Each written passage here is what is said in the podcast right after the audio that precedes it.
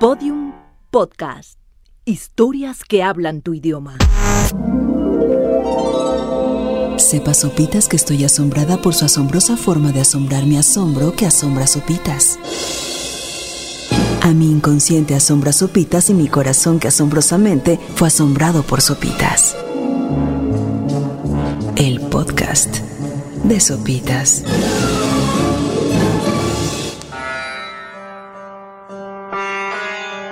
Abu Dhabi y Dubái son impresionantes metrópolis multiputrimillonarias que surgieron en donde hace un par de décadas solo había arena y más arena. Los Emiratos Árabes Unidos es en donde se albergan estas ciudades increíblemente ricas. Por supuesto, construir una ciudad en el desierto representa varios retos y la escasez de agua es uno muy grande. Tan es así que el gobierno de los Emiratos Árabes está analizando la posibilidad de construir una montaña artificial cerca de Dubái. Y se lo están tomando tan en serio que ya han invertido 400 mil dólares tan solo en el planteamiento teórico del proyecto, aunque el costo real puede ser tan exagerado que ni siquiera puede ser factible. Pero Dubái no es la única ciudad que ha querido construir su propia montaña. En el 2011, una ciudad holandesa se planteó hacer lo mismo, y en aquel entonces, el precio de erigir una montaña artificial era de 230 mil millones de dólares. Ahora se preguntarán, ¿para qué quieren esto su montaña? Pues fácil, como aprendimos con las mis de ciencias naturales y los toreros muertos.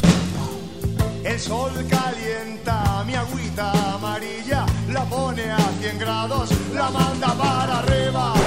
En el ciclo hidrológico o en el ciclo del agua, las montañas son piezas claves que ayudan en sobremanera a generar lluvia, y aunque suene descabellado, el proyecto tiene fundamentos científicos. El aire húmedo que llega de las brisas del océano sería atrapado por esta montaña artificial, forzándola hacia la atmósfera en donde se enfriaría, se condensaría en nubes y eventualmente caería como lluvia. Actualmente, Dubái investiga esta posibilidad con la ayuda de científicos atmosféricos de la Corporación Universitaria de Investigación Atmosférica y el Centro Nacional de Investigación Atmosférica.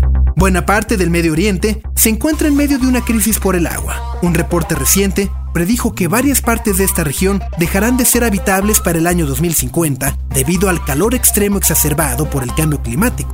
Así que este problema solo puede empeorar. De acuerdo a un reporte del Centro de Estudios de Al Jazeera, la demanda de agua en la región ha aumentado en 140% y se calcula que el consumo de agua por persona es completamente desmedido, en donde un residente promedio de aquel país utiliza un estimado de 550 litros diarios, cual dista mucho del promedio internacional estimado por la Federal Water and Electricity Authority, que contempla entre 170 y 300 litros diarios. Pero de verdad, ¿una montaña puede ser la solución? Como sabemos, el problema de los Emiratos Árabes es que tienen una inclinación por introducir soluciones llamativas y financieramente cuestionables. Por poner un ejemplo, para solucionar problemas cívicos, los Ferraris sirven como patrullas y los bomberos usan jetpacks para combatir incendios en los rascacielos. Construir una montaña para resolver el problema de las sequías no tiene mucho sentido, pero es completamente creíble para un país como este. El problema es que se trata de una costosa solución que, además de ser temporal, se enfrenta al enorme problema de no poder funcionar. ¿Con qué nos quedamos de todo esto? Fácil. No hay dinero que compre el sentido común ni la adquisición de cultura, porque en realidad la verdadera solución es concientizar sobre el ahorro y aprovechamiento del agua. Ya saben, como dicen en mi cuadra, le quieren apretar el cinturón al jeque. El podcast de Sopitas. Todos los episodios en podiumpodcast.com. Síguenos en Twitter, arroba podiumpodcast y en facebook.com barra podiumpodcast.